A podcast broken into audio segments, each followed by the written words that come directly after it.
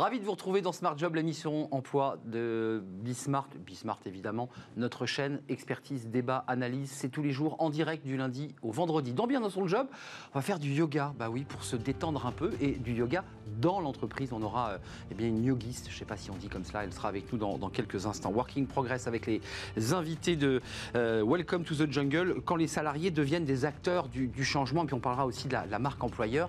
Et puis dans le, débat, le, le cercle RH, on s'intéresse à l'épargne. Plus que jamais dans l'actualité avec cette crise Covid, il faut ben, libérer l'épargne salariale. Comment faire? On en parlera avec mes, invités. Puis fenêtre sur l'emploi, euh, du recrutement, mais pas n'importe lequel, du recrutement prédictif avec des algorithmes. Oh, le mot fait peur, on en parlera avec l'invité.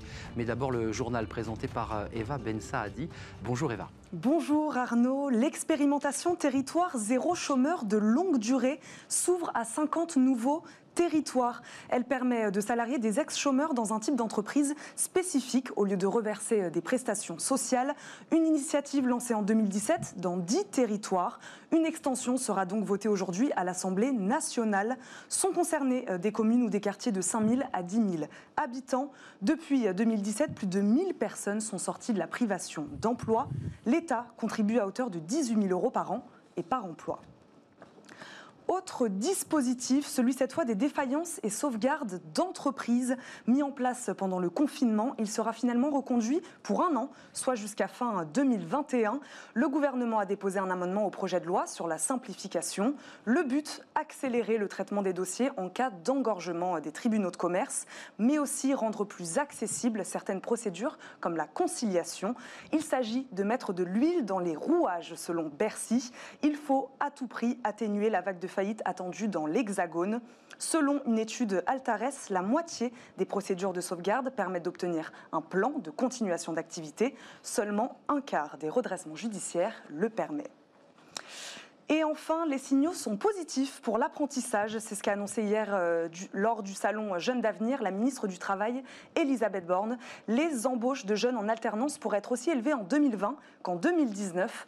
Pour rappel, 2019 est une année de record historique. 370 000 contrats ont été conclus, soit une hausse de 16% Pour 2020, les premières remontées sont encourageantes, rajoute la ministre. À ce stade, CMA France, les chambres d'artisans, laissent à penser que le quota normal de 100 000 jeunes en contrat sera atteint en décembre. Les chiffres des compagnons du devoir et des maisons familiales rurales sont également encourageants. Faire comme en 2019 est à notre portée, a-t-elle affirmé. Les entreprises peuvent compter pour embaucher les primes prévues par le plan jeune du gouvernement. 5 000 euros pour un mineur, 8 000 euros pour les plus de 18 ans.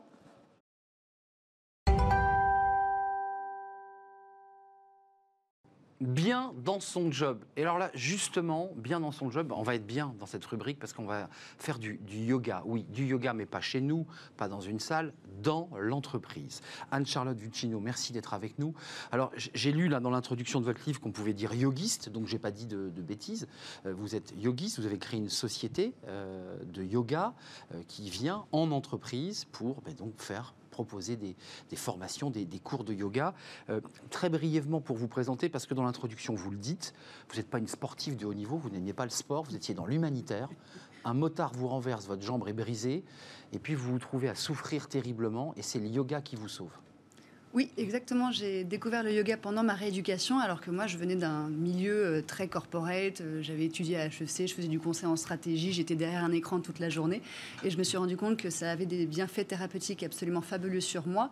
Et que donc tous ceux qui étaient autour de moi et qui travaillaient eux aussi assis toute la journée devant un ou plusieurs écrans, eh bien ça pouvait leur être effectivement euh, énormément bénéfique. Donc j'ai créé Yogist, cette entreprise et cette méthode, pour apporter le yoga auprès de ceux qui n'en feraient hein. jamais. Oui. Well at work, bien au bureau, de manière à pouvoir le proposer, j'imagine, dans des pays étrangers, j'imagine. Oui, on est au Brésil, on est euh, au UK, on est à Singapour, mais le principe c'est vraiment que ça soit du yoga corporate, c'est-à-dire adapté au PDG, au comité de direction, mais aussi aux usines, aux open space, à tous ceux qui n'en feraient jamais autrement pour ceux qui nous regardent, c'est le yoga en costume cravate ou en tailleur. C'est-à-dire qu'on n'est pas obligé de se mettre en jogging dans un vestiaire qui sent mauvais. On reste habillé comme on est. Non, mais pour être concret. Vous restez à votre poste de travail, vous restez habillé. Il n'y a pas de chakra, il n'y a pas de sanskrit, il n'y a rien de bizarre. Et surtout, au zéro contrainte logistique, zéro équipement. Vous restez sur votre siège. Ce sont des micro-mouvements pour prévenir les troubles musculo-squelettiques, les tensions liées à la posture assise prolongée et au travail sur écran. Et puis surtout pour gérer le stress et l'énergie pendant sa journée de travail, et pas seulement une fois qu'on en est sorti ou euh, le week-end quand on a tout le temps de,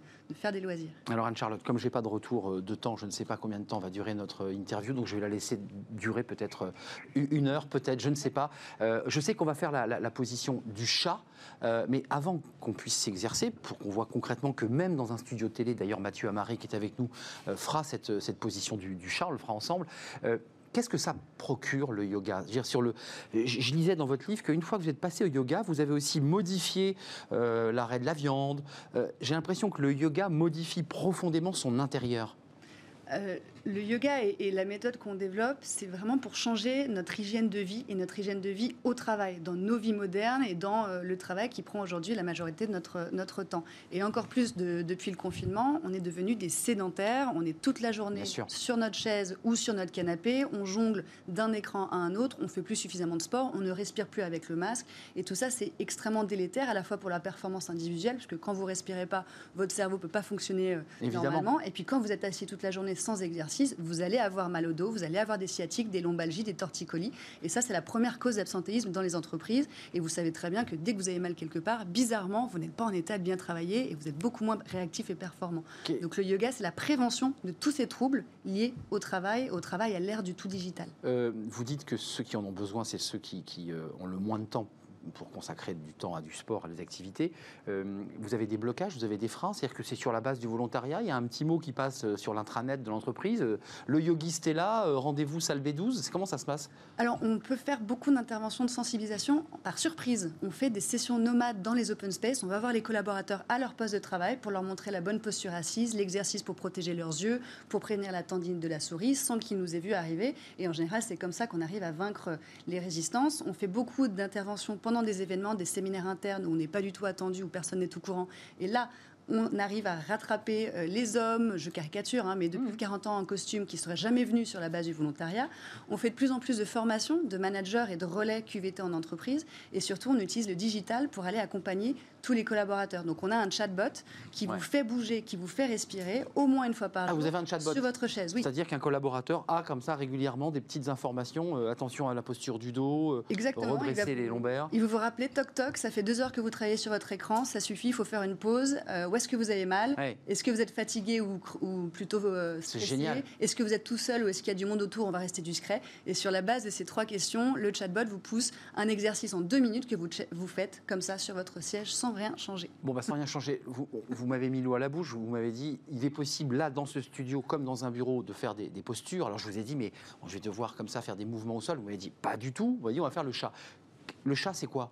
Le chat, c'est une le chat et la vache, c'est une posture de yoga classique. Faut faire le chat quand même. Enfin, Oui, mais vous allez voir qu'on va le faire ah, avec les deux. Parce qu'en gros, c'est une alternance de flexion avant du dos et de flexion arrière. La flexion avant, c'est celle qu'on fait sans s'en rendre compte, qu'on est toute la journée devant un et qu'on se recroqueville. Exactement, les épaules dans les oreilles. La flexion arrière, ça vient compenser les tensions liées à euh, ce, ce, voûtement qu'on a de manière très peu naturelle. Et ça va venir étirer les muscles le long de la colonne vertébrale et vous permettre de, en plus, mieux respirer.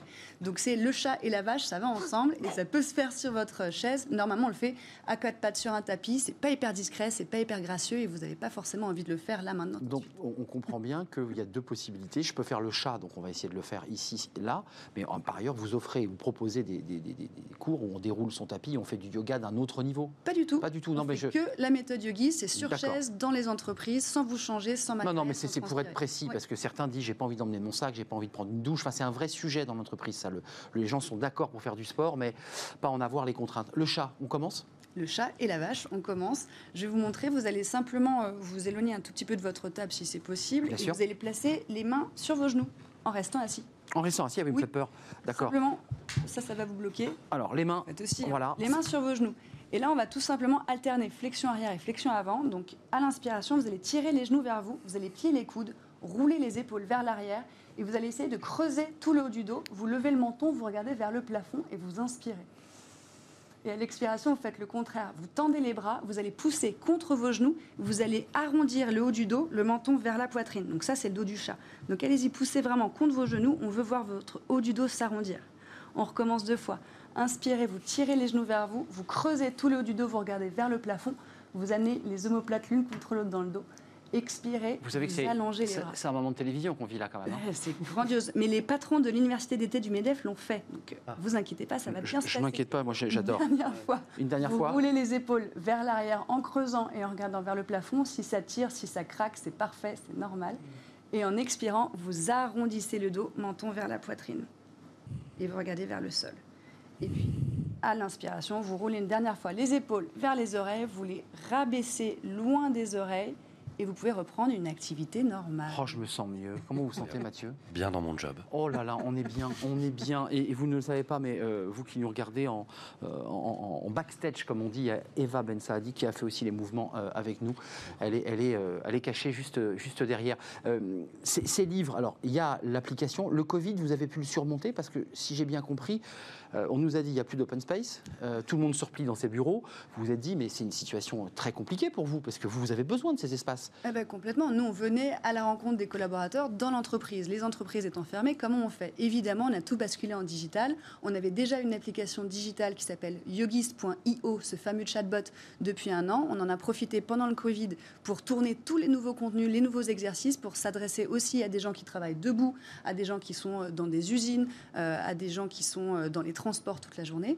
Et, Ouais, euh, c'est du pour- sport santé, hein. c'est vous y tenez beaucoup. C'est très important ça. C'est très important. C'est pas le sport du sport santé, mais c'est en entreprise. Donc c'est l'entreprise qui l'offre à ses salariés parce que c'est un win-win pour la performance du salarié et pour la, la performance de la boîte.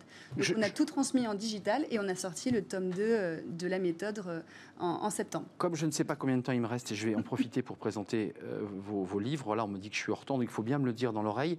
Euh, comme un yogiste, la méthode yoga pour être bien partout et même au bureau, édition Solar, tome 1. Donc celui-ci est déjà sorti. 2016. Euh, 2016. Il y a toutes les postures qu'on vient de faire, entre autres, et il y en a plein d'autres, il y a plein de photos. Par et là, vous- partie du corps, oui. et c'est ça, voilà, vous décomposez le corps. Et puis il y a la yo- les pauses yogistes, sans E, Anne-Charlotte Vuccino. Bouger, respirer, déconnecter, c'est ce que rêvent beaucoup, beaucoup de, de salariés. Vos routines express pour assurer toute la journée, tome 2.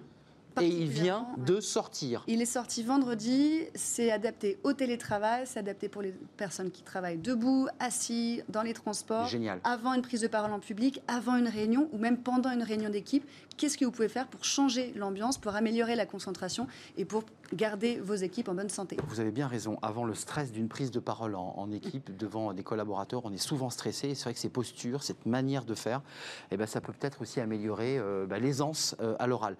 Anne-Charlotte Vuccino, j'ai envie de vous réinviter pour qu'on fasse de nouvelles postures parce que c'est intéressant, même sur le plan pédagogique, euh, de pouvoir euh, en faire quelques-unes. Merci d'être venu sur le, le plateau euh, et, et- et bon vent euh, à vous et à vos collaborateurs parce que vous êtes assez nombreux dans la structure, parce que vous êtes évidemment combien aujourd'hui là On a formé en fait des, des intervenants yogis qui interviennent euh, auprès des entreprises et qui forment encore euh, les, les référents dans chaque organisation pour changer le travail de l'intérieur. Nous sommes très en retard, vous voyez, je suis un présentateur stressé. Je vais essayer de faire la position du chat.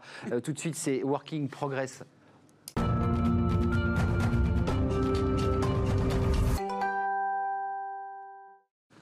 Working Progress. Euh, vous savez, je suis beaucoup plus détendu, euh, Mathieu. Et moi aussi. Vous aussi, vous avez fait la, la position du chat et de la vache. Euh, Working vache. Progress avec les invités de Welcome to the Jungle, c'est intéressant. Euh, Aujourd'hui, on, on s'intéresse à, à ces salariés qui bousculent les lignes de Hmm. l'entreprise avec un invité bah, qui, qui est un peu le leader de la marque employeur. C'est même lui qui a, qui a Tout à fait. déposé la marque en quelque sorte. Le théoricien peut-être. Euh, euh, non, mais on va rester en fait dans les, dans les, dans les traces du yoga et du bien-être au travail, puisqu'on va s'intéresser à cette fameuse quête de sens et d'utilité Mm. qui bouscule les entreprises, euh, qui ont du mal à accompagner de plus en plus, voire à comprendre les aspirations de plus en plus pointues euh, de leurs salariés. Et euh, effectivement, on va en parler avec un invité euh, de renom, euh, Monsieur Pitlet, bonjour. Bonjour. Euh, vous avez un parcours fourni, vous avez euh, dirigé plusieurs entreprises. Plus récemment, vous avez monté un, un espace de coworking qui abrite trois de vos sociétés, No Consulting, Moonpress, Studio MP2. Mais vous avez aussi écrit plusieurs ouvrages dont le dernier nous intéresse particulièrement. Il s'intitule La révolution du nom.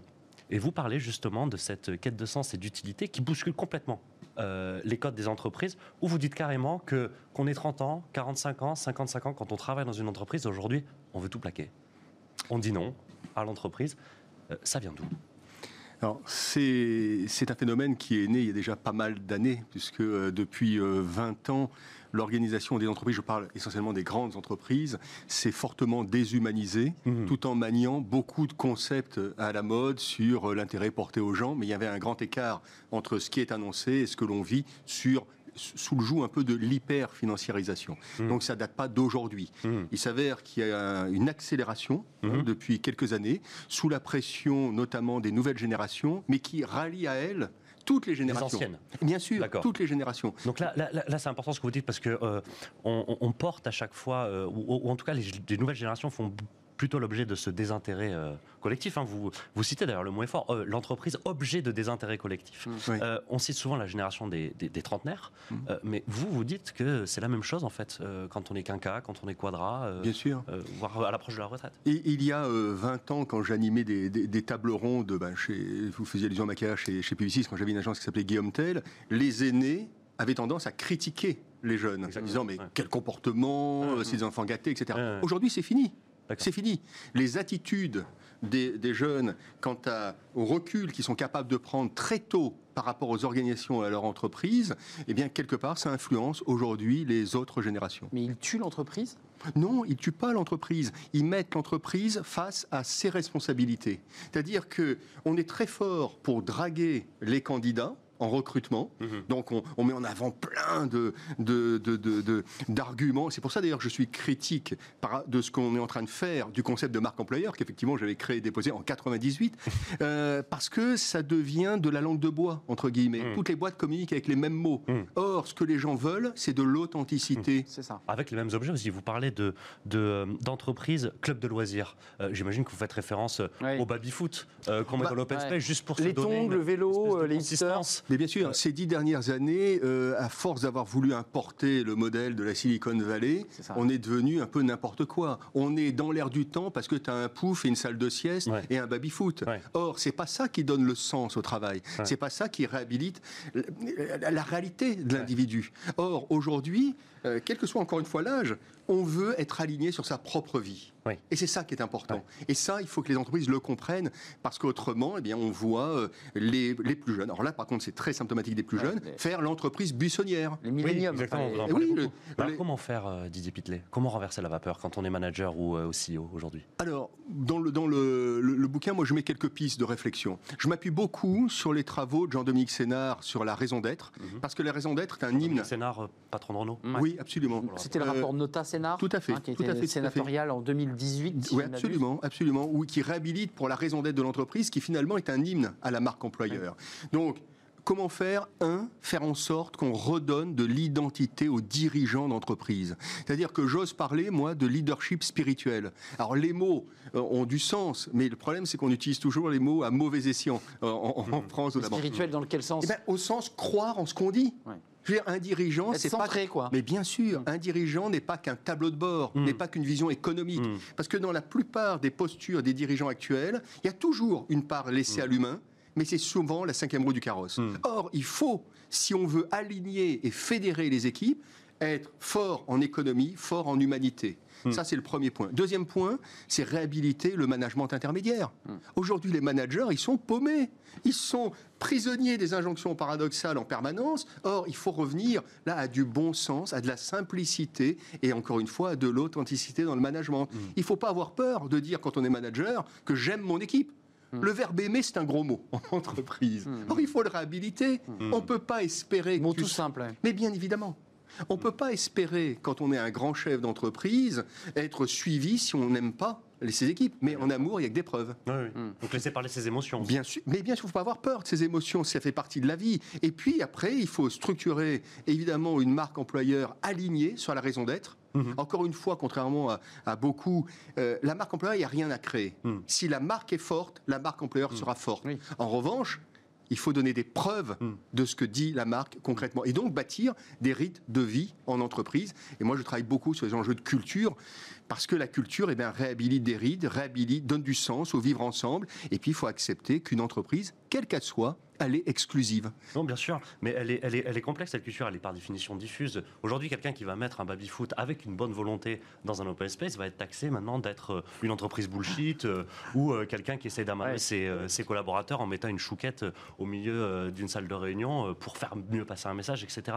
Comment on fait? Comment on, comment on résiste à ce discours aussi qui s'inverse? Euh, C'est-à-dire qu'à chaque fois que j'essaie de faire plaisir à mes collaborateurs, à chaque fois que j'essaie Ouais, de m'acheter. un peu de... de- Il, il essaie de m'acheter, ouais. Oui. Eh bien, le- la première réponse, c'est l'implication du top management. Hmm. Ces sujets que vous évoquez, les chouquettes, le baby-foot, etc., c'est pas des sujets euh, RH, c'est Hmm. des sujets de gouvernance. Hmm. Or, le problème, c'est que dans...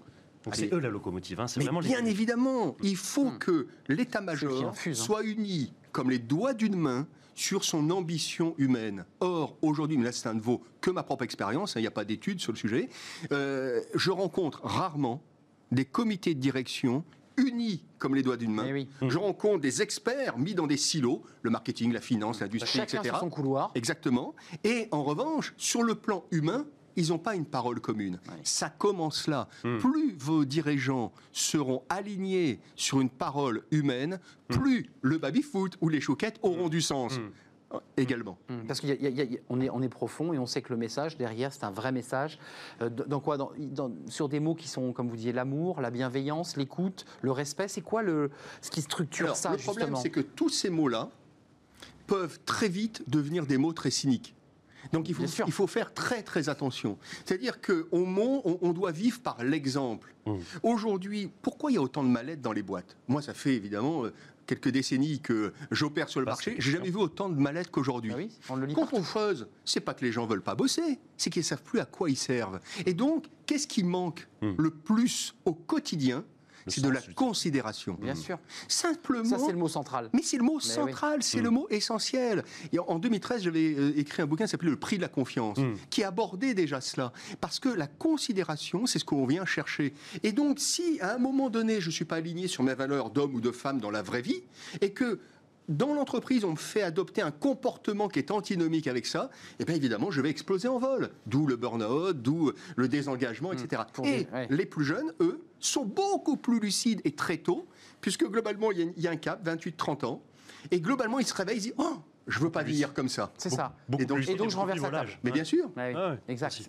Donc la considération pour vous dans le, la- la- le- le nuage de mots qu'on a cité, c'est le mot central. C'est le mot essentiel. Être Essentiel. considéré. Bien sûr. Parce que on ne peut pas jouer avec la considération. Je ne peux pas dire je considère mes équipes et pas les voir. Combien de dirigeants et de DRH aussi passent plus de temps derrière leur bureau qu'au milieu de leurs troupes Hmm. Or, il faut rappeler aux dirigeants que quand tu as la chance d'accéder à un job, Eh oui. c'est pas parce que tu es dirigeant que tu es patron. Hmm. Il y a une grande distinction entre dirigeant et patron, entre guillemets. Et donc, être patron, c'est être au milieu des équipes. C'est intéressant parce que la situation, vous êtes au milieu des équipes, on est en télétravail, on va sûrement le rester euh, Oui. pendant, euh, pendant un temps. Comment faire? Euh, Comment s'adapter à la Ah situation ben c'est un formidable défi, sur Oui, tout ce qu'on est en train de dire justement. Parce que aujourd'hui, le télétravail va nous imposer à tous de repenser la confiance. La confiance, on l'a justifiée par le présentéisme. Il y a plein de gens qui restaient même tard à leur bureau, Mmh. boulot, parce que euh, eh ben, il, faut- il- il fallait, parce que pour faire bien par rapport au chef. Ouais, le présentéisme, hein, là, c'était bien la- sûr, mais bien Ouais. sûr, Le bien chef m'a vu, donc c'est pas mal. Exactement, exactement. Or, par le télétravail, il va falloir repenser la notion de confiance. Comment j'agrège à distance? Mais ça pose un autre problème. C'est comment, effectivement, via le télétravail, je perpétue les valeurs d'une culture d'entreprise. Ça, c'est un défi managérial. Bien sûr, et on va peut-être encore parler de communication asynchrone, Arnaud. Vous savez, la semaine dernière, on en avait Exact. parlé, qui peut être une des solutions. Bien sûr. bien La sûr, communi- bien sûr. Merci Didier Pitlet. La, con-. Merci voilà, pour votre Considération. qu'il faut retenir pour euh, les managers notamment et les, et les cadres intermédiaires et les salariés tout simplement. Didier Pitlet, la révolution du nom, un nom écrit comme ça. Là, c'est vous qui l'avez peut-être d'ailleurs euh, Avec un point d'exclamation. avec un point d'exclamation Voilà, aux éditions Erol, quand les salariés bousculent les lignes de l'entreprise. Merci de nous avoir rendu visite. Euh, la suite de nos programmes, Merci toujours avec euh, les invités de Working Progress et Welcome to the Jungle. Travaillez demain avec un nouvel invité. Merci Didier. Merci à vous. Travailler demain. Alors là, c'est intéressant parce que dans, la- dans le concept de, de vos invités, c'est une sorte de vision philosophique. Puis après, on rentre dans le concret avec votre, votre invité. On va le rendre concret. Euh, Exactement, la tout à fait. considération, le Tout partage, l'échange et, et l'écoute. Exactement. En tout cas, on va essayer avec euh, euh, Christophe Bergeon. Christophe, bonjour. Bonjour à Euh, vous. Didier Pittet vient de vous euh, passer le, le livre. Mais J'imagine que vous connaissiez un peu euh, la thématique, ou en tout cas, vous aviez parcouru un peu, un peu les bonnes feuilles, puisque vous êtes cofondateur de Zest Me Up, Exactement. une euh, solution qui permet euh, de stimuler l'engagement euh, des collaborateurs et notamment des salariés, avec euh, une particularité, c'est de collecter les feedbacks des salariés en temps réel. Expliquez-nous. Alors tout à fait. on- moi, je suis le fondateur de Zest et le président. On, on- on- Zest, c'est un peu plus que ça, même que du feedback. Réellement, c'est repenser le- la gestion des talents en entreprise. Et ça commence par du feedback. Enfin, je suis Mm. tout à fait aligné avec ce que vient de dire Didier. Euh, on travaille sur les mêmes sujets. Hmm. C'est quelque part donner de la confiance, faire du retour, le feedback. Euh, les Américains disent feed- feedback is a gift. Hmm. Euh, nous, on le prend plutôt mal en France. Hein, c'est pas trop notre culture. Hmm. Mais et pourtant, euh, Dieu sait que ça permet de, s'améliorer, de grandir. Euh, donc Zest, c'est ça, c'est une plateforme qui permet de remonter euh, tout type de feedback de la part des collaborateurs, Mhm. mais finalement réel, au fil en de l'eau. temps réel, au fil de l'eau. Mais on va Dans au-delà de n'importe ça. quelle situation, euh, c'est plutôt en réunion ou dans n'importe quelle situation, Alors, je suis assis à mon poste. Il y a deux typologies de feedback. On va faire un feedback très structuré et puis des feedbacks au fil de l'eau. C'est ça, je, je suis à mon ordinateur, j'ai une idée, Ah, je, je l'envoie. Quelque part faire une mesure de l'engagement, qui sont des mesures scientifiques, euh, euh, c'est un feedback du collaborateur. Hein, nous, on remplace en fait deux choses aujourd'hui dans les grandes entreprises. C'est l'enquête de satisfaction collaborateur traditionnelle, qui était faite une fois tous les ans, voire tous les deux ans, trois mois de préparation, quatre mois de débriefing. Donc, elle n'est pas du tout opérationnelle. Donc, nous, on fait ça en temps réel, plutôt tous les trois mois, voire tous les mois. C'est un tableau de bord beaucoup plus précis. c'est un tableau de bord très précis, activable par un manager, par un Donc il y a un cadre quand même. C'est pas, euh, Complètement. c'est pas, euh, c'est pas tous les jours. C'est encadré. Alors, il y a des mais garde il y a aussi, il y a aussi ce feedback au fil de l'eau, qui là est plutôt un feedback managérial, qui permet quelque part de, euh, de dire voilà, tu as, tu, as, tu as super bien bossé sur cette présentation, mais tu aurais pu améliorer telle et telle Mm. chose.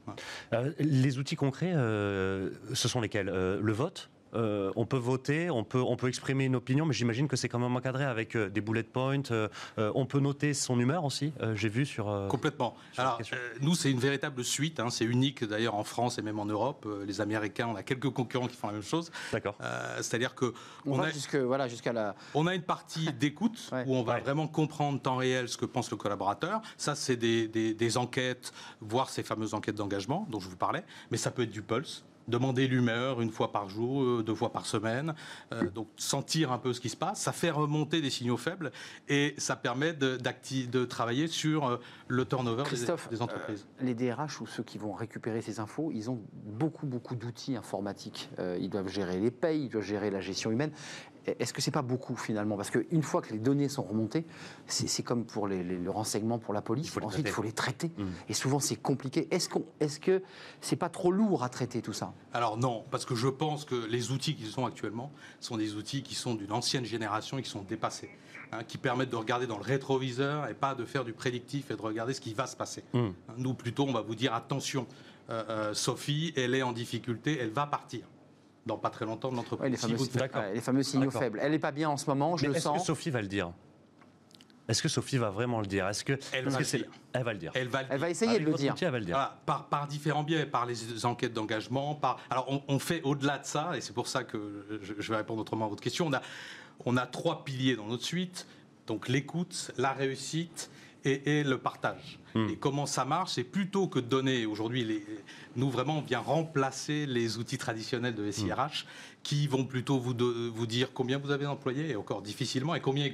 Euh, Nous, ce qu'on va plutôt vous dire, c'est Est-ce qu'ils vont bien? Parce que Voilà. bien, ouais, ouais. C'est on ça. va dire à un, à un patron d'entreprise, est-ce que tes employés ont compris ta stratégie? Est-ce que tes employés partagent ta stratégie? Est-ce que tes employés ont la pêche Hmm. pour atteindre ta stratégie? Donc c'est tellement plus important et plus stratégique que de savoir combien on a d'employés. Hmm, donc c'est pas du chiffre, c'est pas du, mais c'est c'est essayer de rentrer dans l'âme Alors, du, collaborateur. Quelque part, mais, C'est un peu mais ça oui, l'idée. Ouais, c'est tout ça. à fait. Voilà. Mm. Et aujourd'hui, si on libère pas cette énergie, et on a une vraie difficulté dans les entreprises, hein, on parlait de, de, de- de confiance euh, Ouais, avec de votre considération. et de considération avec votre, entre- euh, votre euh, intervenant précédent, Didier. Euh, voilà, nous, nous, dans le feedback aussi, qu'est-ce qu'on fait? On fait un feedback positif en un clic. Ça s'appelle le MyZest. Vous dites merci, bravo, génial, Mm. avec un petit commentaire à un collaborateur. D'accord. Et ça, c'est hyper simple. Ouais. Et ça fonctionne euh, Ouais. euh, énormément. Oui, ça revient un peu à la considération de- qu'on évoquait tout à bien l'heure. sûr, parce que la On nature- existe. Une dernière question, je ne sais pas quel temps il nous reste. je voulais juste euh, la nature du feedback que vous recevez de la part des salariés. Ils sont plutôt positifs, négatifs? Est-ce que euh, c'est plutôt Sophie qui va pas bien tout le temps ou est-ce que c'est aussi euh, tout va bien euh, euh, Je pourrais proposer d'ailleurs une idée aussi euh, pour, euh, pour l'entreprise pour essayer de la faire avancer. Sur, Non, mais globalement, c'est beaucoup plus positif que ce qu'on imagine. Euh, euh, donc, il y a beaucoup de choses très intéressantes Ouais, qui ça. remontent. Ouais. Le problème est vraiment de ne pas être écouté, de ne pas impacter, ça. de ne pas être remercié. Voilà. Si on libère un peu l'énergie des, des- des collaborateurs, les dirigeants d'entreprise ont tout à y gagner, en fait. Merci. Mais ils ne le font pas encore ou pas suffisamment. Merci Christophe Bergeon, vous êtes le cofondateur, président de Zest Me Up, un outil révolutionnaire, en tout cas, ce sont vos mots, euh, pour recentrer le, collaborateur. Merci Mathieu Amaré, on se retrouve demain pour de nouvelles rencontres. Merci à vous. Euh, tout de suite, eh c'est la suite de nos programmes. Le cercle RH, vous le connaissez, c'est le débat. On s'intéresse à l'épargne salariale, à la participation. Comment réengager les collaborateurs à travers ces outils? C'est au cœur de l'actualité, puisque Jean Castex a évoqué qu'il n'était pas défavorable eh bien, à libérer cette épargne un peu plus tôt que prévu. Évidemment, vous aurez compris pourquoi. Eh bien, pour faire vivre nos PME. On en parle dans quelques instants avec mes invités avant cette courte pause.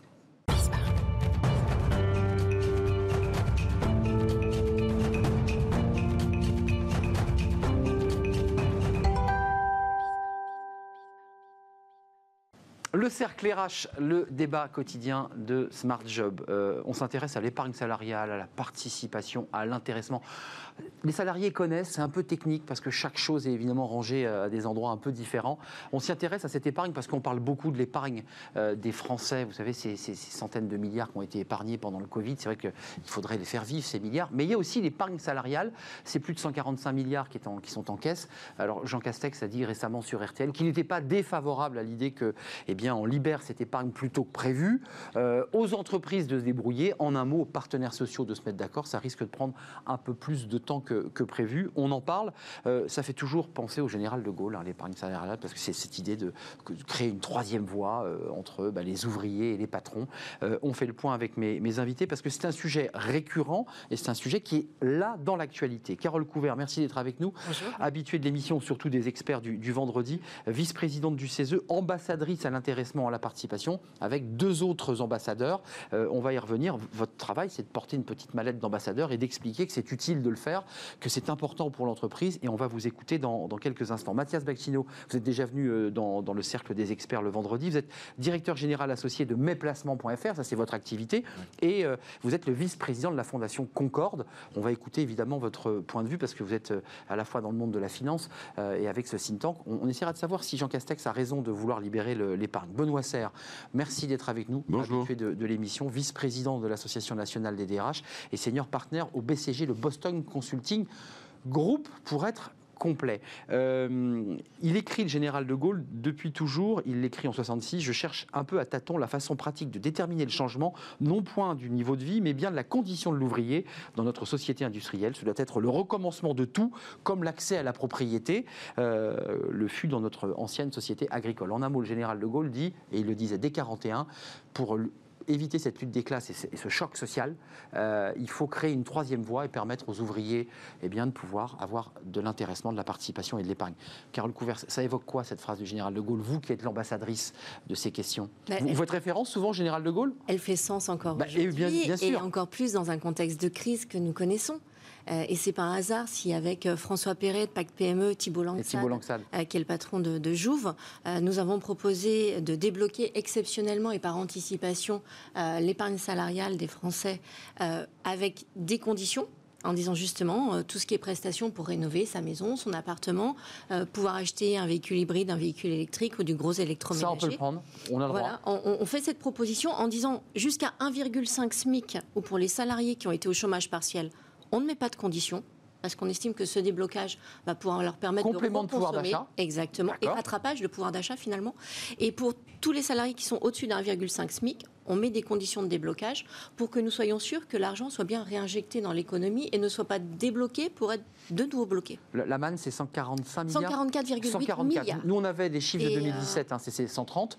et la collecte brute chaque année, c'est 15,5 milliards. Et le rachat, 15 milliards, ce qui fait que la collecte nette, c'est 500 millions. Hum. Et avec, rappelons-le, à des dates anniversaires pour récupérer cette épargne, comment, comment ça marche? Ah oui, il y a des conditions de, déblocage, c'est bloqué pendant 5 ans. Les conditions de déblocage, c'est se paxer, se marier, euh, euh, c'est également agrandir sa maison, mais avec un permis de construire. Euh, voilà. Et, et, nous, là, l'intérêt, nous avons livré 20 propositions donc à Bruno Le Maire, 20 propositions pour faire bouger les lignes. Parce qu'en fait, juste pour l'anecdote, à la base, nous avons été euh, mandatés pour aller au contact des branches professionnelles, hmm. pour inciter les partenaires sociaux. Ils vont devoir se, en discuter, puisque Exactement, mais le Premier ministre leur dit, allez-y, hein, c'est entre vous. inciter les partenaires sociaux euh, qui représentent le patronat ou les salariés à négocier, et puis le confinement est arrivé, donc notre mission euh, s'est interrompue d'elle-même. Hmm. Et là, on s'est dit, ben, plutôt que de ne pas travailler le sujet, profitons-en pour faire des propositions. Et, donc nous avons remis ces propositions. On va, y revenir. Oui, parce qu'en juin, le, gouvernement était assez, assez réticent. oui, tout à fait. On y reviendra réticent à l'idée de libérer cette épargne, ce qui est peut-être un paradoxe. Mathias Bacchino et, et Benoît Serre, cette question de l'épargne salariale, elle est centrale pour vous C'est au-delà de ces aspects techniques, il y a un aspect philosophique, c'est le réengagement des collaborateurs, c'est de leur dire vous êtes avec nous, on gagne de l'argent et, on, va faire ruisseler, on va partager, c'est ça l'idée? Alors, chez, euh, chez mesplacements.fr, euh, un accord d'intéressement est en place depuis 2007. Donc euh, là, il y a manifestement un, bon élève. C'est une société que je viens de rejoindre, donc j'ai d'autant plus de, de facilité. L'intéressement, c'est quand la boîte gagne bien, évidemment, les salariés en profitent. Exactement, en fonction de, résultats, entre autres liés au chiffre d'affaires, par exemple. Donc il, y a, énormément d'entrepreneurs en France qui font ce travail-là d'associer leurs salariés aux résultats de l'entreprise. En revanche, il y a une vraie inégalité entre les petites structures. Il y a 11% des salariés de, sociétés de moins de 10 personnes qui ont un accord d'intéressement ou de participation et 60% pour les sociétés de plus de 50 personnes. Donc là, il y a, une, vraie inégalité sur les toutes petites euh, entreprises. Il y aura probablement quelque chose à trouver. Dans la logique euh, philosophique presque de, cette euh, ah, condition de l'homme... c'est le gaullisme de gauche. dont, parlait... Euh, le général de Gaulle dans sa période sociale. Euh, euh, moi, je, reviens à Saint-Exupéry, ah. qui nous disait très souvent donnez-leur une cathédrale à construire et ils s'aimeront. Hmm. Et en fait, quand on a l'engagement comme ça au sein de la société collectif, tout est possible. On peut construire de très beaux monuments. Et on réengage et on donne envie. Ou reconstruire, ce qui est peut-être notre sujet à l'heure actuelle, puisqu'avec 65 000 faillites annoncées avant la fin de l'année par Euler Hermès, euh, euh, on n'aura probablement malheureusement pas grand-chose pour intéresser les salariés en France cette année. En revanche, c'est le moment de les projeter dans l'avenir avec ces sujets-là, indiscutablement. Benoît Serre, sans rentrer trop dans la technique, mais on est une émission où on peut entrer dans la technique, euh, il faut bien distinguer participation, intéressement et épargne salariale. On a vu l'intéressement, hein, placement.fr fait de l'intéressement, la boîte fait du chiffre d'affaires et on, le répartit. La participation, c'est différent. Oui, en fait, euh, le, sujet du partage de la valeur, la, participation et participation au bénéfice. Le problème, c'est que le système fiscal français fait qu'une entreprise joue avec ses bénéfices pour des affaires d'impôts. Elle est fait baisser. donc, elle a tout moyen, parfaitement légal d'ailleurs, de faire baisser sa participation ben bénéfice. C'est pour ça que, comme DRH, l'outil intéressement, il est beaucoup plus, en jeu de mots, intéressant que l'outil participation. Pourquoi? Parce que c'est un outil qui permet de mettre des, une logique de critérisation pour distribuer de l'intéressement qui est directement liée à la, stratégie de l'entreprise et pas uniquement hmm. à au phénomène de fiscalisation ou pas de fiscalisation euh, des typologies de bénéfices. Je vais vous donner un exemple. Vous vous souvenez, il y a, il y a trois ans, je crois, le gouvernement précédent avait décidé de mettre une taxe supplémentaire sur les grandes entreprises. Mm. Qu'est-ce qui s'est passé? Ça a immédiatement tapé sur la participation. Donc sur les pauvres salariés qui n'avaient rien demandé. En revanche, vous, pouvez, vous pouviez quand même, et c'est ce que j'ai fait moi quand j'étais derrière la Massif, et je l'ai beaucoup fait quand j'étais chez Laurent Merlin, qui a encore une autre dimension de partage de la valeur, parce que Laurent Merlin, comme toutes les entreprises du groupe Mullier, est beaucoup fondé sur l'actionnariat salarié, qui est encore une autre dimension. Entreprise familiale, rappelons-le, qui n'est pas en bourse. Exactement. Donc l'intéressement, je trouve que l'intéressement est un outil absolument incroyable parce que non seulement ça crée la partage de la valeur, mais également ça embarque, et c'est le sujet de l'engagement, ça embarque les salariés dans la stratégie de l'entreprise puisque le partage de l'intéressement repose directement sur les orientations ils qui sont obligés de suivre la stratégie. ils sont obligés, non, mais ils ont un intérêt à la suivre. et, ça, c'est extrêmement important, beaucoup plus que la participation. Le général de Gaulle l'avait fort bien défini. Mais comme le gouvernement se sert de la participation et du système de des impositions, euh, on peut imaginer que euh, c'est moins intéressant. Par exemple, la, baisse d'impôt de production, ce sera intéressant de voir si on la retrouve dans le partage de la participation. Et moi, je vous donne rendez-vous à un an, on ne la retrouvera pas. Enfin, vous faites référence concrètement aux annonces dans le plan de relance, puisque une des mesures, on l'avait évoqué sur ce plateau, c'est la baisse des impôts sur la production, pérenne au-delà de la crise Covid. Donc, c'est une baisse de l'impôt, effectivement. Est-ce que ça aura un retentissement euh, intéressant Demande pour, à voir. pour les salariés? Vous n'êtes pas Demande sûr à voir. non, je ne le sens pas, mais parce que c'est. Mais non, je le sens pas, pas par euh, malhonnêteté ou manque d'éthique de qui que ce soit. C'est que c'est pas le c'est pas l'outil principal sur lequel vous travaillez. Pour, euh, si vous, quand vous partagez de la valeur, quand vous faites ce genre de choses, c'est pour embarquer l'engagement des gens. Hmm. Donc, il faut les embarquer sur quelque chose qui leur parle. Et justement, l'intéressement permet des critères qui leur parlent. Tiens, mettons les pliants de plat. Patrick Mignola, vous savez, c'est le président du groupe Modem. Là, on est, bon, on est plus avec le général de Gaulle. Ah non, on a changé de niveau. C'est pas pareil. Euh, soyez respectueux à l'égard de Patrick Mignola. Oui, du général de Gaulle surtout. Et du général de Gaulle. Depuis une vingtaine d'années, dit Patrick Mignola, qui est un, un député et président d'un groupe, c'était dans l'hémicycle. La surrémunération du capital a conduit à des injustices notoires, en particulier pour tous les métiers du fer. Les travailleurs étaient en première ligne durant la crise sanitaire. Tout le monde s'est enfin rendu compte qu'ils étaient les moins bien payés. En un mot, il dit, et on l'entend depuis très longtemps, presque depuis une quarantaine d'années, on rémunère trop le capital, on rémunère pas assez finalement l'investissement euh, productif vers les PME. Comment on fait, Carole Couvert et Mathias Bacchino Comment on fait C'est le discours aujourd'hui. Libérer l'épargne, il faut investir dans les PME. On va trouver une fiscalité nouvelle d'ailleurs, vous avez vu, on va euh, baisser la fiscalité pour ceux qui veulent investir dans les PME. Ça n'a jamais très très bien marché ce genre de choses. Mais oui, c'est belles idées, mais ça ne marche pas. Bah, sauf que le partage de la valeur ajoutée, c'est un vrai levier de compétitivité. Comme vous l'avez dit euh, très justement, euh, que ce soit Benoît ou Mathias, euh, c'est le meilleur moyen d'embarquer l'ensemble des salariés autour du projet d'entreprise, de l'associer au résultat. Et pour le chef d'entreprise, c'est la certitude de payer une fois le résultat atteint. Donc c'est la chose la plus non, Ce qu'il dit, c'est que le capital euh, est mieux rémunéré. On l'entend régulièrement dans les débats de campagne présidentielle. On entre actionnaires, salariés, comment on fait aussi des investissements pour s'assurer que l'entreprise continue d'évoluer. D'accord. Euh, à une époque, on disait un tiers, un tiers, un tiers. C'est ça. Nous sommes dans un contexte de crise qui est très particulier. Euh, peut-être qu'il faut faire une pause sur les versements de dividendes et peut-être il faut se reconcentrer sur l'intérieur de son entreprise. C'était le débat il y a trois mois. Oui, je sais, je sais. Mais bon. On distribue, on distribue pas. Et, et, aussi, comment on fait je dirais, euh, euh, percoler euh, la richesse d'une entreprise. et eh oui, c'est un débat. Aujourd'hui, ce dont les chefs d'entreprise ont besoin, c'est de stabilité, de visibilité, et en tout cas, le partage de la valeur ajoutée est au cœur, au cœur du dispositif de relance. Là, on est au cœur du réacteur. Patrick Mignola. On associe tout le monde et on redonne du pouvoir d'achat. Oui, pouvoir d'achat pour consommer. Ou effectivement, on, permet de compléter un pouvoir d'achat qui a été renié par le chômage partiel, parce puisqu'on est à 84% du, du, salaire net. Mais on a euh, fait plein de propositions pour simplifier et aussi de vraies innovations, parce qu'aujourd'hui, dans les dispositifs, les indépendants ne sont pas dedans,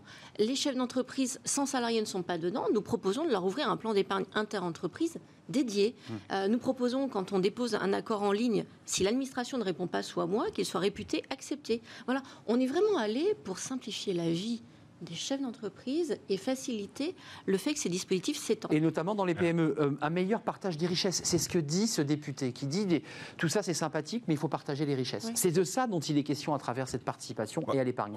On, a tous en tête, euh, c'est un point plus général, mais on a tous en tête la nécessaire réforme du capitalisme mm. euh, pour réinventer un capitalisme à la française. Certains ont essayé. Euh, voilà, il y a eu des, des, difficultés. Depuis le général de Gaulle, il est vrai, on, y, vient souvent. Et eh depuis le général de Gaulle, malheureusement, euh, peu de choses ont été faites euh, de ce côté-là.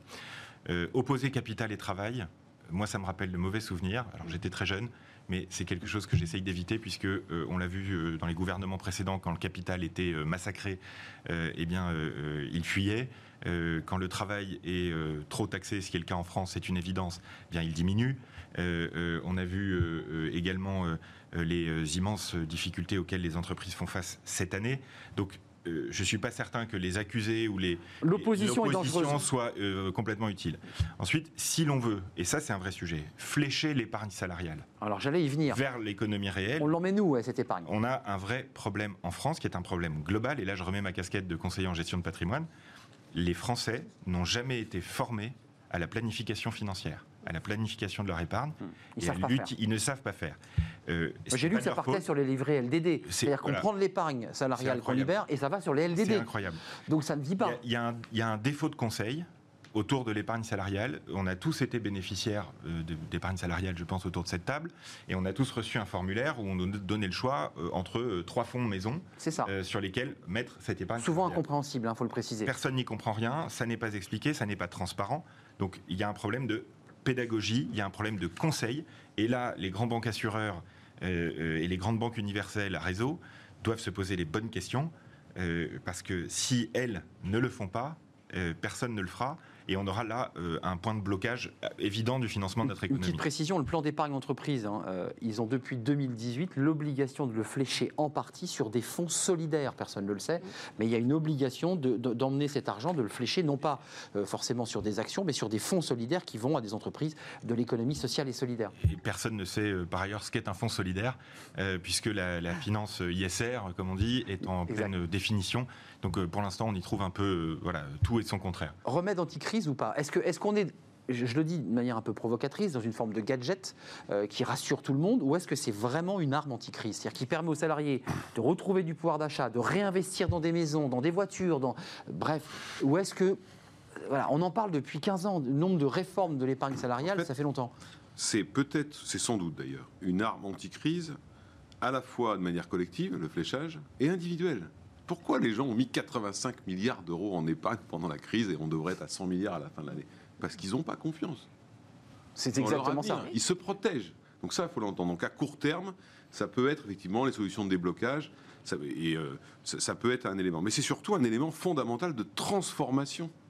C'est-à-dire qu'on ne peut pas continuer à avoir, je suis tout à fait d'accord avec ça, cette espèce de débat où on passe son temps à opposer les trucs. Alors, un coup, on a opposé la retraite par répartition et la retraite par. Débat archi politique, très politique. On a opposé la RSE avec le développement économique. Maintenant, on oppose le truc avec le truc.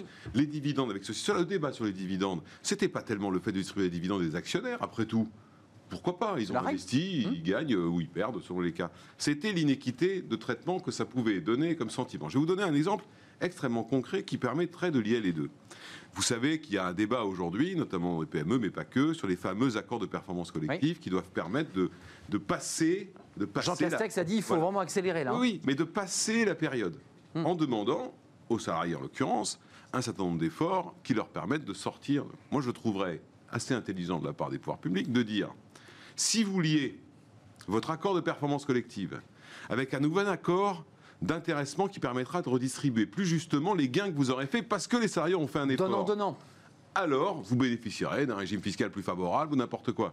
Je trouve que ça, c'est intéressant parce qu'aujourd'hui, vous dites aux gens bon, la, société est dans une situation difficile, on va faire un APC, on va baisser votre salaire, augmenter votre temps de travail, enfin, selon les sujets.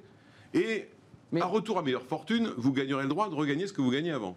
C'est un peu court, jeune homme, comme mmh, dirait l'autre. Mmh, mmh. Et par conséquent. le deal est inéquitable. Il faut dire voilà ce que je ferai des gains Lorsque... de compétitivité que j'aurais retrouvé. il ne s'agit pas de tout donner aux salariés, il ne s'agit pas de tout donner à l'actionnaire, il ne s'agit pas de tout donner à l'entreprise. Mais de répartir justement. Mais de répartir intelligemment. Et je peux vous garantir que si le deal il est comme ça, les APC se passeront beaucoup mieux. ça se passe pas très Encore bien. faut-il que, d'abord, les partenaires sociaux sont capables de les signer comme ils le démontrent depuis plusieurs semaines. Et la deuxième chose, c'est que c'est à l'État de prendre ses responsabilités. Et ça, c'est pas de la relance. Ça, c'est pas de la relance, c'est de la construction du futur, hmm. qui est de dire, eh ben, les entreprises qui font l'effort de trouver un terrain d'entente avec leurs partenaires sociaux de manière majoritaire, il faut les aider, et d'équilibrer le partage de la valeur retrouvé grâce à l'APC, bénéficieront de tel ou tel système d'avantage fiscal, baisse du forfait social ou ce que vous voulez. Bien sûr, il y, a toujours moyen de trouver. Mais c'est comme ça qu'on fera, non pas de la relance, mais de la construction durable. Deux minutes chacun avec Carole Juste un point d'alerte là sur euh, les, questions de, de sortie euh, anticipée du capital. Euh, le 3 septembre, Jean Castex nous indiquait qu'il n'y était euh, pas opposé. Mmh. Là, je voudrais dire attention, parce qu'il ne faut pas faire les mêmes erreurs qui ont été commises sur le déblocage de l'épargne retraite des indépendants, qui, est, euh, qui a été validé cet été dans l'une des, lois rectificatives, qui est une aberration. Pourquoi? C'est-à-dire que on a permis aux indépendants de débloquer par anticipation leur épargne retraite ce qu'on appelle les contrats Madelin. D'accord. C'est pas les leur... hein Non, non, non, c'est les contrats Madelin. Et on, on, on, leur a permis de le faire en leur disant, en fait, si vous retirez, vous pouvez retirer jusqu'à 8000 euros, mais si vous retirez, c'est taxé. Mmh. C'est socialisé. Mmh. Et donc, et, l'année prochaine. Et je récupère 6 000, quoi. exactement. je récupère 6 000. C'est 6 000. Exactement. À peu près. Donc en dessous de 2 000, ça va, mais en sachant qu'un indépendant gagne en moyenne 7 500 par trimestre, donc 8 euh, 000, c'est paraissait bien calibré. Sauf que c'est taxé, c'est socialisé. Donc il faut que ça soit défiscalisé. Et euh, si l'on remet l'année d'après on ne bénéficie pas de l'avantage fiscal. C'est hallucinant. C'est-à-dire, euh, euh, j'avais parlé de village Potemkin, euh, de, la conditions sanitaires avec le port du masque en entreprise généralisée. Là, on est vraiment sur le, papier carton. De, de, l'aide aux indépendants. Donc si on refait la même chose avec l'épargne salariale... En disant, bah, on va quand même vous taxer. On va vous taxer, vous socialiser. Il y a la CSG, CRDS, Moi j'ai un truc en tête qui, qui, était très efficace, qui était une forme de participation. C'est la prime gilet jaune. C'est ce qu'on a appelé la prime Macron. Hum. Je crois que c'est Xavier Bertrand qui avait fait cette proposition dans le débat public qu'il avait apporté à Emmanuel hum. Macron. Cette prime-là, c'est de la participation, d'une manière euh, déguisée, ni socialisée, ni fiscalisée. Et qui va directement de la poche de l'entrepreneur à la poche du salarié. Mais bien sûr. Il n'y a pas de coût de friction, il n'y a pas tous les coûts que la bureaucratie française prend pour fonctionner. Et si on pouvait éviter... Et c'est de l'argent qui arrive en direct. Voilà. À 100% ou presque. Et si on pouvait éviter euh, de faire la même erreur euh, sur, le déblocage de l'épargne salariale, ah ce serait bien. On a un mot que l'État ne se serve pas au passage. Carole Couvert, vous êtes d'accord avec cette idée qu'il faut que cette somme euh, épargnée soit défiscalisée? C'est-à-dire que quand on retire ces 10 000 ou 15 000 euros euh, pour investir, il ne faut pas qu'on en perde 3 000 en, cours de route. Non, mais il faut être direct. Il y, a deux sujets. Il y a la défiscalisation à la sortie et il y a le montant du forfait social hmm. au moment du placement. Il faut rappeler que sous, sous l'ère Sarkozy, le forfait social est Hollande, Sarkozy ont réformé aussi. Hein, et François Hollande a fait passer à 20% Exactement. Et donc, ce que demande Benoît Serre fait partie de nos 20 propositions. Nous avons proposé le fait qu'il y ait le retour à bonne fortune euh, qui soit anticipé pour donner des perspectives et garder la motivation intacte. Et nous avons fait deux innovations. Une proposition de création d'un fonds de cession reprise d'entreprise justement dans la perspective d'un certain nombre de, liquidations de faillite d'ici la fin de l'année. Qu'on puisse plus facilement sortir pour reprendre avec Alors en fait, l'idée, ça serait que les sommes soient intégralement placées sans forfait social, forfait social à zéro, et qu'elles ne soient débloquées qu'au moment de la cession d'entreprise. Deuxième proposition, euh, de pouvoir flécher le financement vers un fonds qui serait PME France hmm. pour venir vraiment financer les J'allais dire, c'est très à la mode ça. Et, et là aussi, zéro forfait social. Voilà, ça fait partie de nos 20 propositions. On a essayé d'être simple, d'être innovant. Il vous reste 20 secondes. Je ne vous ai pas posé la question quand vous les avez rencontrés en juin. Pourquoi le gouvernement était réticent alors que là, aujourd'hui, il veut qu'on libère cette épargne salariale? Qu'est-ce qui bloquait? Je pense que euh, ce qui bloquait, c'est que certains leur disaient il ne faut pas refaire ce qui a été fait au moment de la crise financière de 2008. Ah, ça. Et nous, on leur a dit mais justement, on en a tiré les enseignements puisqu'on met des conditions de déblocage. En 2008, il n'y avait pas de conditions. Exact, c'était Donc on a tiré les enseignements de ce qui s'est passé et on a essayé Avec des critères environnementaux, vous l'avez dit, on ne va pas revenir sur les critères environnementaux en fléchant euh, euh, pour pas que les produits achetés soient des produits chinois, pour le dire. Il faut du temps, il faut faire de la pédagogie, il faut que ça mûrisse et j'espère que ça va arriver maintenant. En tout cas, vos propositions rejoignent l'actualité. Tout à fait. On est au cœur de l'actualité. Merci Carole Couvert, merci vice-présidente du CESE, ambassadrice avec euh, deux autres ambassadeurs sur ces questions de l'intéressement de la participation et vous, bah, vous travaillez euh, d'arrache-pied là sur ces, sur ces questions. Euh, merci Mathias Bacchino, directeur général associé de mesplacements.fr et puis on l'a entendu, vice-président de la Fondation Concorde. Merci d'être venu, puis merci à Benoît Serre, le vice-président de l'Association nationale des DRH. On termine par fenêtre sur l'emploi, on va parler des algorithmes. ils font peur à tout le monde ces algorithmes. C'est le, recrutement prédictif. on, accueille évidemment notre notre invité dans, dans quelques instants.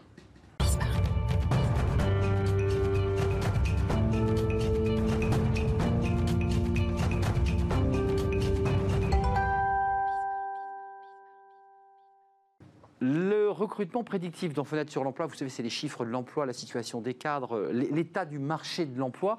Là, on s'intéresse et on fait un focus sur un élément un peu technique mmh. euh, avec David Bernard. Alors, vous êtes un peu maintenant un peu un habitué de l'émission puisque vous étiez là il y a, il y a quelques jours. Vous êtes le, fondateur euh, et le CEO d'Assess First. D'Assess First. Assess First, c'est ça, absolument. Créé en 2000... Créé en 2002. 2002. Donc vous êtes une entreprise qui, est assise. rentrons dans le vif du sujet.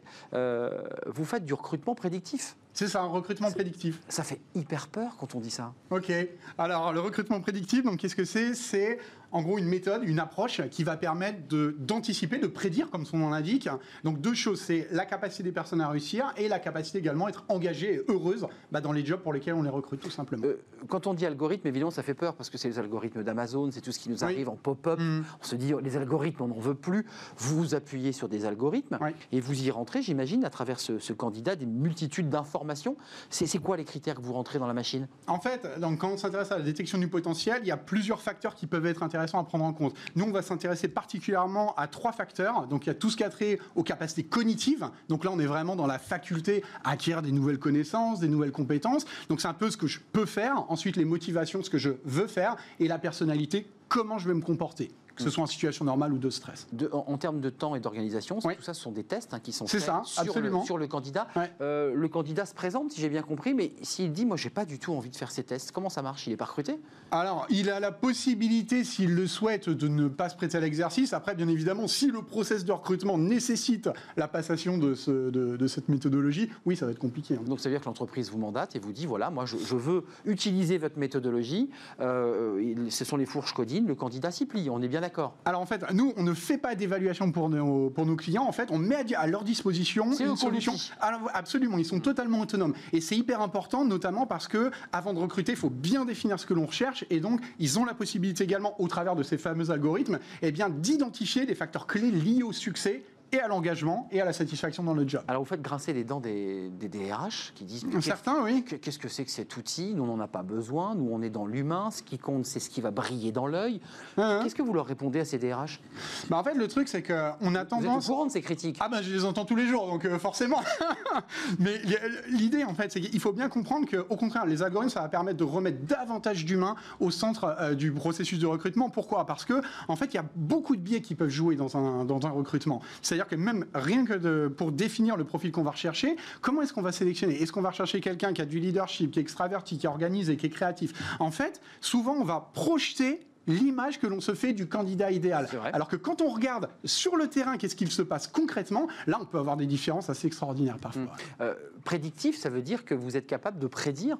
Euh, elle se trompe la machine ou à chaque fois c'est vous tombez juste? C'est-à-dire que l'entreprise vous dit moi votre outil a très bien marché parce que j'avais prédit euh, qu'il allait avoir une, progression et ça a marché ou ça marche pas? Alors, ça bug. Alors on n'a pas encore inventé la boule de cristal, dire. C'est Minority Report votre truc. C'est pas tout à. Alors non, c'est pas complètement Minority en fait, on va avoir raison, entre guillemets, dans 85% des cas. Donc on a une marge d'erreur qui est de 15%, mais ce qu'il faut, il faut le remettre, on peut se dire c'est beaucoup, mais il faut le remettre en perspective par rapport aux échecs qu'on a dans le recrutement. Parce qu'il faut savoir, c'est qu'aujourd'hui, par exemple, après simplement, je crois que c'est, oui, c'est après 6 mois, on a 17% des contrats qui sont rompus. Après un an, c'est 34%. Hmm. Et après 18 euh, mois, c'est 46%. J'ai vu parfois dès le premier jour, il y a un, taux ah énorme bien sûr, de rupture de contrat dès le premier jour. on, entre et on se bat. Juste, vous êtes euh, associé dans une entreprise. ça vous tente, le, je dirais, le, recrutement prédictif? Est-ce que vous aussi, vous recrutez? Je dirais que, euh, quelque part, euh, c'est pas simple à exprimer, donc je vais essayer d'être clair, mais en gros, un algorithme, hmm. effectivement, peut remettre de l'humain hmm. parce que euh, la gestion, la dimension humaine du recrutement est, pour les managers, en général, quelque chose de très difficile. Les hmm. gens ne sont pas forcément à l'aise avec le fait de, se dire est-ce que cette personne. Travailler sur des, caractères, des, des, attitudes. Il y a beaucoup de managers qui ne sont pas très à l'aise avec ça. Et euh, l'algorithmie peut aider le manager, le décomplexer. Ça l'accompagne quoi Et l'accompagner. Je vois ça plus comme un recrutement augmenté c'est exactement ça. Bah, on parle souvent. Euh, euh, intéressant. Quand on présente la solution aux recruteurs, justement, l'idée, c'est leur dire ça permet d'augmenter vos capacités. Au final, c'est pas l'algorithme qui va prendre la décision. Le, recruteur et le manager opérationnel ont le dernier mot. Mais après, l'idée, c'est de se dire bah, voilà, est-ce que simplement je me satisfais du CV, j'ai quelques lignes, j'ai le passé, j'ai un passé révolu de ce qu'a fait la mm. personne, des expériences et ainsi de suite Ou est-ce que je euh, décide de voir qui elle est et surtout le type de personne qu'elle pourrait devenir placée dans le bon contexte. Donc c'est quand même l'idée de ce qu'elle pourrait devenir, on est bien d'accord. Absolument. J'imagine qu'il y a quelques lignes avant de nous quitter qui, qui, qui fait cette projection. L'outil propose ça? Ah. Stéphanie Dubois pourrait, si elle était placée à ce poste, devenir ça. Ah oui, complètement, bien sûr. L'idée, en gros, c'est d'ouvrir des perspectives. Parce qu'on peut avoir tendance, sinon, en se basant sur le profil d'une personne, à faire du copier-coller, à se dire, bon, voilà, elle a, fait, elle a eu l'expérience, je vais lui faire refaire la même chose. Alors qu'en fait, on se rend compte que, encore une fois, hein, placé dans le bon contexte, les individus euh, sont capables de, oui, de révéler leur potentiel, de révéler leur talent. De se transcender, pour utiliser un mot euh, un peu absolument, absolument. Merci David Bernard, euh, Bernard le CEO d'Assess First. Je l'ai bien dit. Vous l'avez très bien dit. Je l'ai bien dit. Assess First. Merci à vous deux d'être restés avec moi. Carole Couvert, Mathias Bacchino, merci de m'avoir accompagné. Merci à vous qui nous regardez. Merci à toute l'équipe et à Fanny Griesmer. On se retrouve demain, vous savez, évidemment, en direct. Je serai là, même heure, même lieu. Portez-vous bien. Bye bye.